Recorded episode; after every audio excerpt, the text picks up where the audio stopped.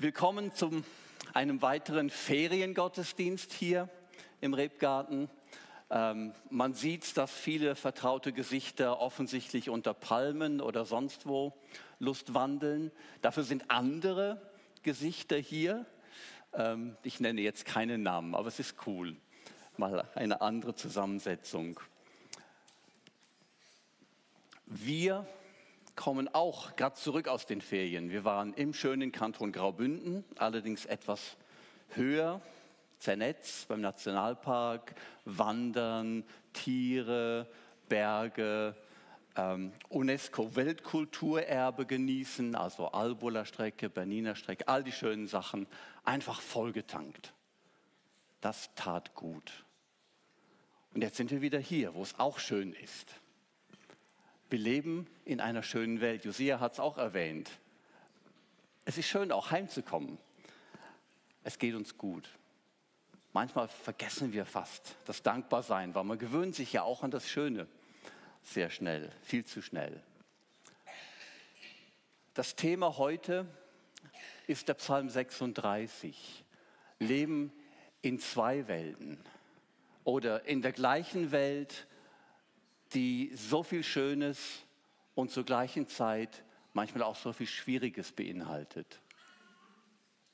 Leben in zwei Welten ist darum auch die Überschrift. Wie bin ich auf diesen Psalm 36 gekommen? Vor, also am Anfang Juni, das ist jetzt anderthalb Monate her, ähm, wurde das Dorf in Papua-Neuguinea, ich arbeite mit Wycliffe und bin, und Antonia und ich haben fünf Jahre da gelebt. Ich gehe immer noch regelmäßig dahin, arbeite mit äh, einer Sprachgruppe, um die Bibel in ihre Sprache zu übersetzen und gehe da immer in ein bestimmtes Dorf, Wallagu. Und dieses Dorf wurde überfallen von einer gewalttätigen Bande.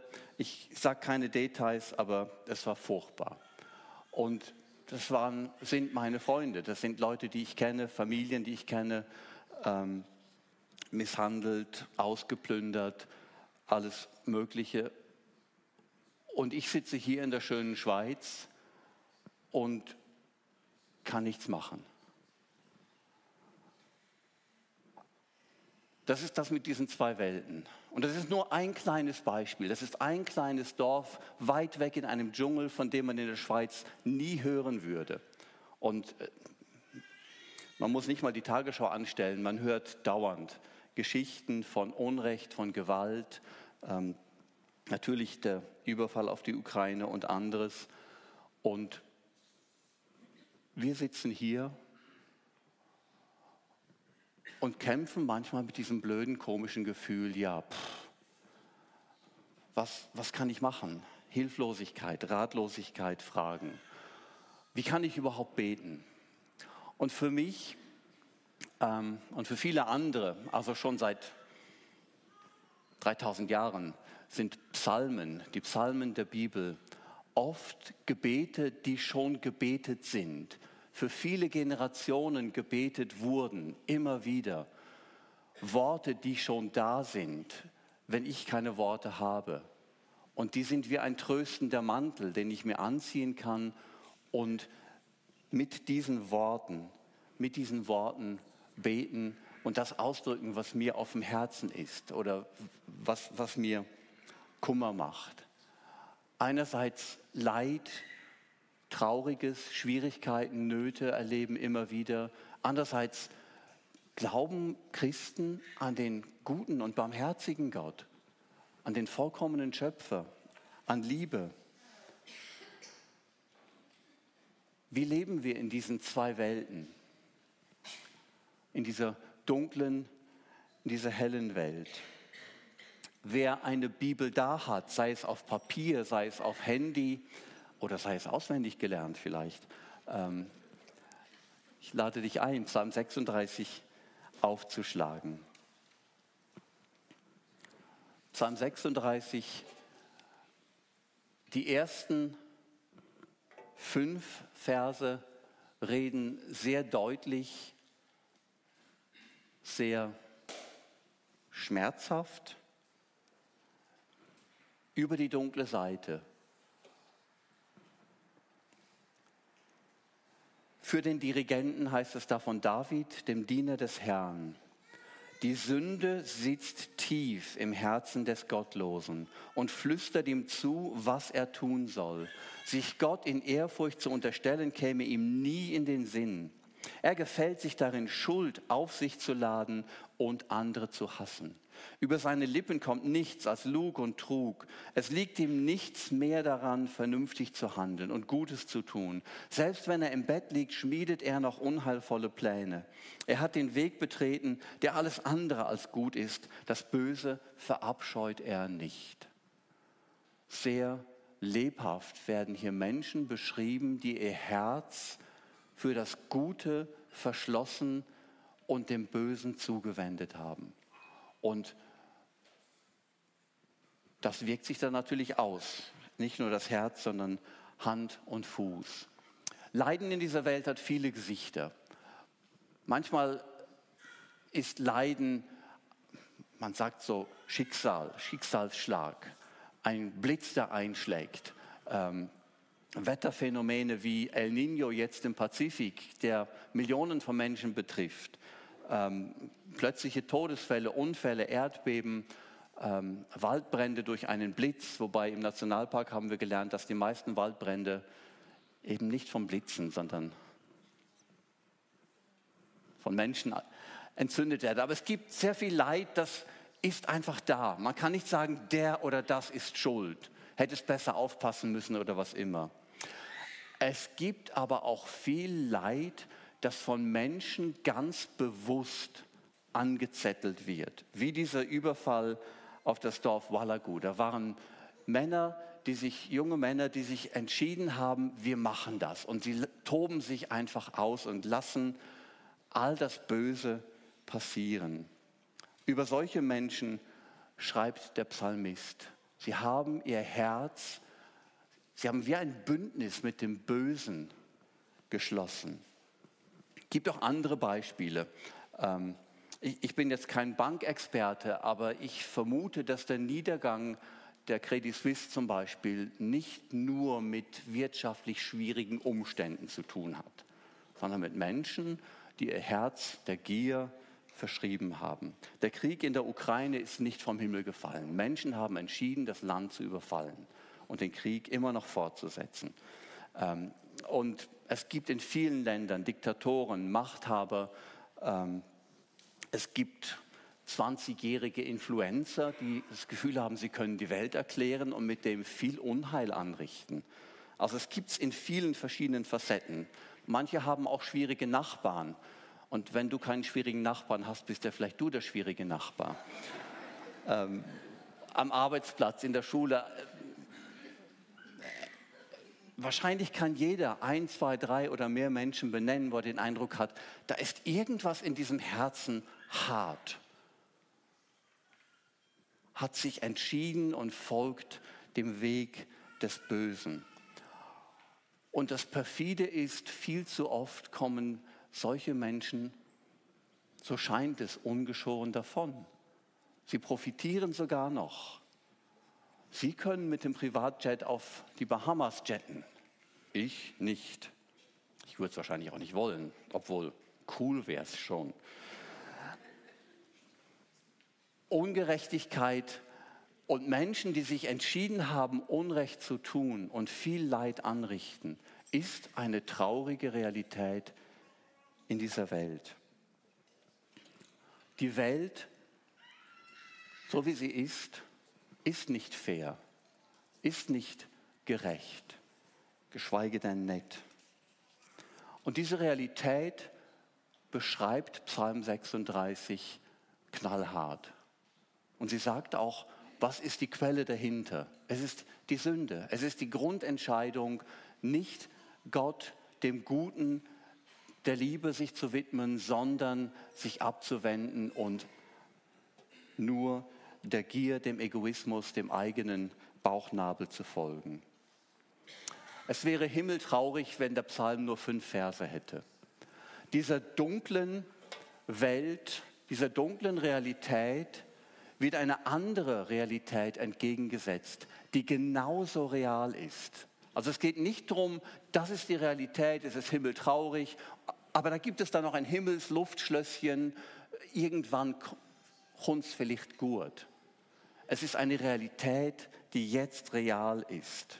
Es ist jemand, der jetzt real ist. Und der Psalm David erinnert uns daran. Vers 6 bis 10. Herr, bis an den Himmel reicht deine Gnade, bis zu den Wolken deine Treue. Deine Gerechtigkeit ist so beständig wie die Berge, die du geschaffen hast. Deine Urteile gründen tief wie das Meer. Ja, du Herr hilfst Menschen und Tieren. Wie kostbar, Gott, ist deine Gnade. Menschen suchen Zuflucht im Schatten deiner Flügel. Sie dürfen den Reichtum deines Hauses genießen und aus einem Strom der Freude gibst du ihnen zu trinken. Bei dir ist die Quelle allen Lebens und in deinem Licht sehen wir das Licht. Scheinbar unverbunden, wie das in den Psalmen oft passiert. Schnitt andere Perspektive. Bisschen wie eine Bergwanderung. Man kommt um eine Ecke und ein völlig neues Tal tut sich auf. Völlig neue Perspektive. Die Realität unseres Gottes. Und man hat den Eindruck, wenn man den Psalm liest, dass David fast schon trotzig spricht. Seinem eigenen Herz, vielleicht seinen eigenen Enttäuschungen, Bitterkeit diese, diese Wahrheit entgegenhält. Wie wenn, er, wie wenn er sich selber in seiner Verzagtheit wieder neu davon überzeugen muss, ja, so ist Gott und er ist da. Und wir brauchen diese Erinnerung immer wieder. Das ist wie Erosion. Das wird wie weggewaschen, wenn wir nichts unternehmen. Wir brauchen immer wieder neu die Erinnerung an den Gott der Güte und der Gnade. Besonders herausgehoben ist das Wort Gnade, Vers 6 und Vers 8. Je nach Bibelübersetzung steht hier auch Güte oder in älteren Übersetzungen Huld. Ist immer spannend, wenn ein und dasselbe Wort verschieden übersetzt wird, heißt das, es hat so eine, eine gewisse Bandbreite. Gnade wirkt manchmal so ein bisschen so, ja, ich bin mal ein bisschen gnädig, ich gebe dir da mal ein bisschen Futter. So, dem Hund ein Goodie geben und dann kann er wieder schön marschieren, ähm, gnädigerweise. Das ist hiermit nicht gemeint. Das hebräische Wort dahinter, das hier mit Huld, Gnade, Güte übersetzt wird, Chesed, das ist Gottes Bundestreue. Und zwar Bundesliebe. Es gibt eben kein vernünftiges deutsches Wort dafür. Es ist Liebe, aber wir hören bei Liebe ja vor allem so ein warmes Gefühl, was ja auch schön ist. Aber wenn Gott liebt, dann heißt das, ich habe mich entschlossen und ich stehe dazu und ich lasse mich nicht davon abbringen. Wie er seinen Bund geschlossen hat mit dem Volk Israel am Berg Sinai, wie er seinen Bund geschlossen hat, noch vorher mit Abraham, noch vorher mit Noah und später dann in seinem Sohn Jesus auf Golgatha. Das ist ein Bund, der nicht vorübergehend ist oder nach Lust und Laune abgesetzt wird. Gottes Gnadentreue trägt durch. Die ist zäh, im allerbesten Sinne zäh. Gibt nicht auf, lässt nicht locker. Das ist Gott. Und ein großer Teil der Bibel erzählt davon, wie Gott zäh zu seinem Versprechen steht, wie er sein Volk Israel immer wieder zurückholt, wenn sie wieder irgendwelche Flausen im Kopf hatten, wie er sein Volk des neuen Bundes immer wieder zurückholt, auch wenn sie Flausen im Kopf hatten. Gottes Bundestreue ist real und aktiv, weil Gott so ist. Und Vers 7 erinnert uns an Gottes Gerechtigkeit. Und das ist gerade für Menschen, die leiden, sehr tröstlich. Gott ist gerecht.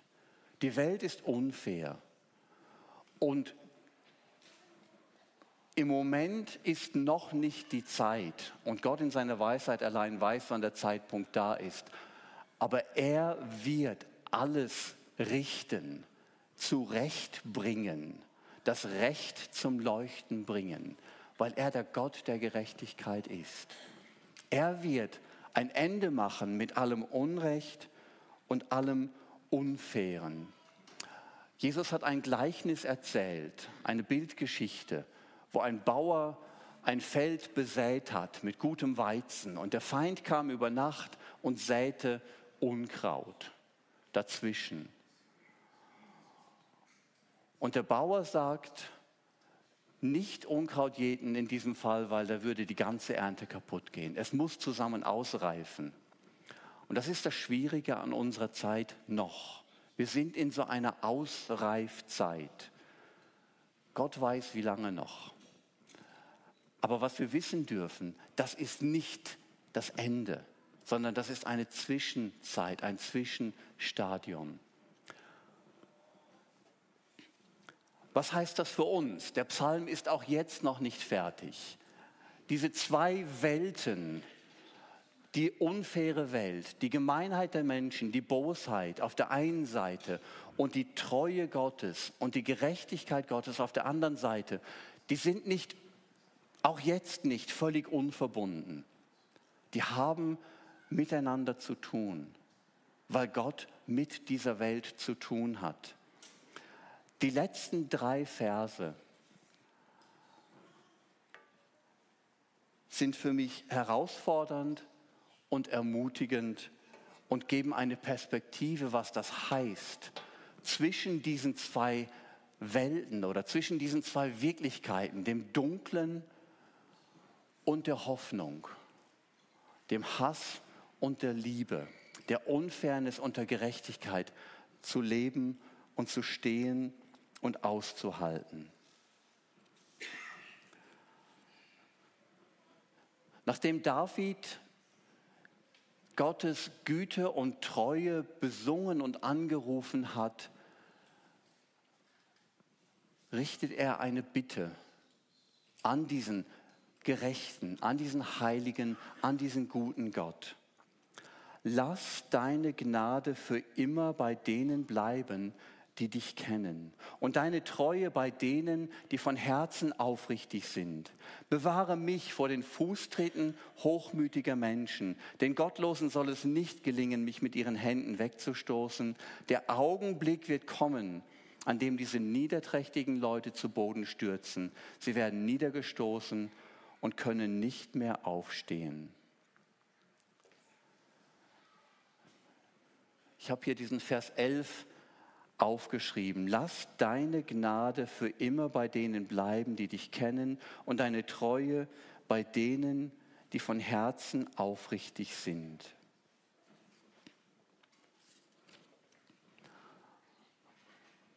Und dieses Gebet, diese Bitte, diese Haltung, das ist der Auftrag von Menschen, die Jesus kennen, die Gott kennen und an dieser Welt und mit den Menschen dieser Welt leiden. Paulus erwähnt in Philippa 3, Vers 10, ihn möchte ich erkennen und die Kraft seiner Auferstehung. Jetzt könnten wir aufstehen und sagen, Halleluja, genau, die Kraft Gottes wollen wir sehen und seine Auferstehung in dieser Dunkelheit. Aber jetzt kommt wieder das mit der Ausreifungszeit. Der nächste Satz oder der nächste Teilsatz ist, und die Gemeinschaft seiner Leiden. Christen folgen einem gekreuzigten Herrn. Und dann ist zu erwarten, dass auch Nachfolge mit Leiden zu tun hat. Mit Leiden in dieser Welt, an dieser Welt. Der Gemeinschaft die Gemeinschaft der Leiden Christi, das heißt ja nicht, dass sich jeder jetzt ans Kreuz annageln lassen muss oder irgendetwas.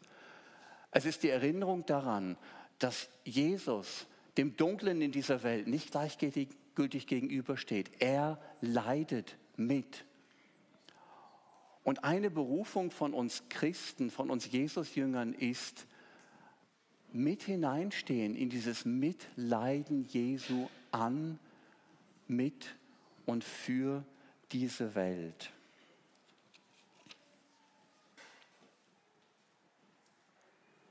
Wir sind als Jesus-Leute eingeladen, berufen, herausgefordert, eine priesterliche Haltung, eine priesterliche Stellung einzunehmen, zur Versöhnung rufen und dann auch als Person mittendrin stehen, mittendrin stehen, auch in dem Schmerz, dem Leiden dieser Welt. Uns nicht abwenden, nicht verschließen, nicht irgendwo so eine Insel der Seligen suchen, sondern mit Jesus drinstehen. Ich habe etwas mitgebracht.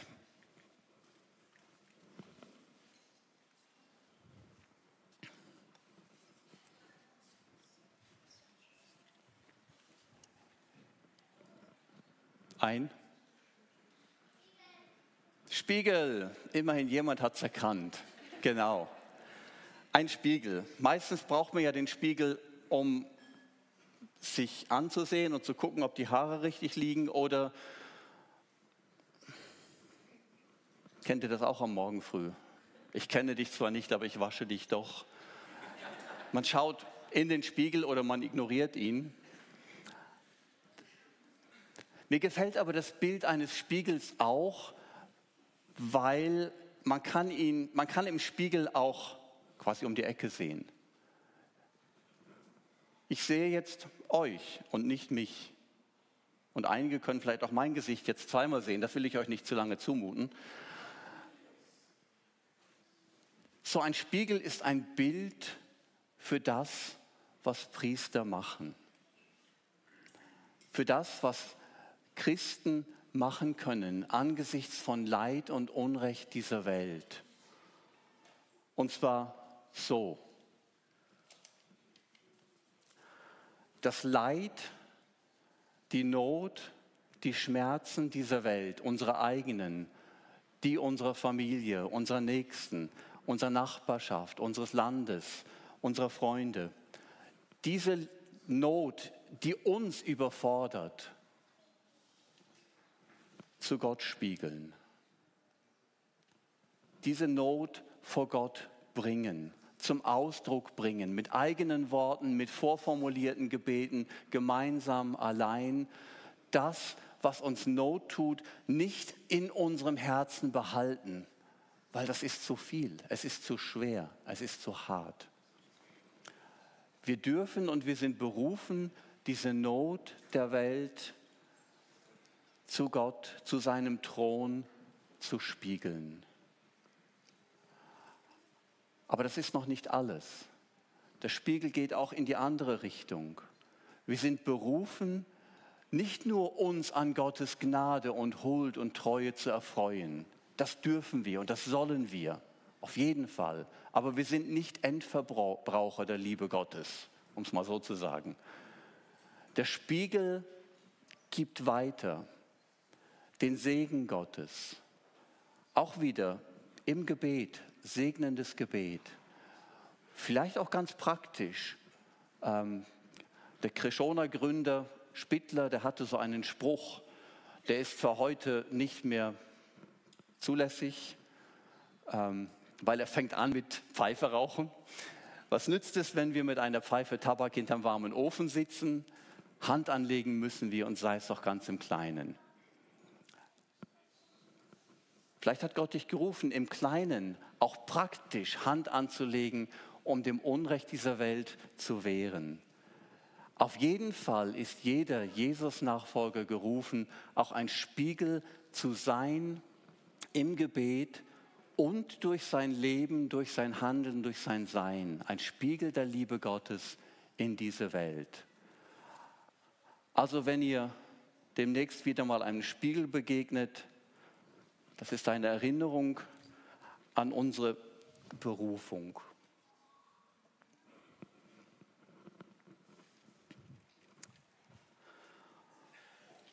Und den letzten Teil der Predigt heute macht ihr selber. Ich lade Kurt ein, nach vorne zu kommen. Er wird einige Minuten instrumental etwas spielen. Und in der Zeit sind wir eingeladen, entweder still oder vielleicht auch die Köpfe zusammenzustrecken, ähm, zu beten. das, was uns Not tut, das, was uns Not bereitet, vor Gott auszusprechen. Und dann aber auch Segen Gottes da hineinzusprechen. Oder vielleicht berührt Gott genau auch im Gebet dein Herz und sagt, hey, ruf die Person an, schreib eine Karte, mach einen Besuch, ähm, sei du selber ein Segen. Einfach eine Zeit, wo wir dieser schräge Spiegel sind.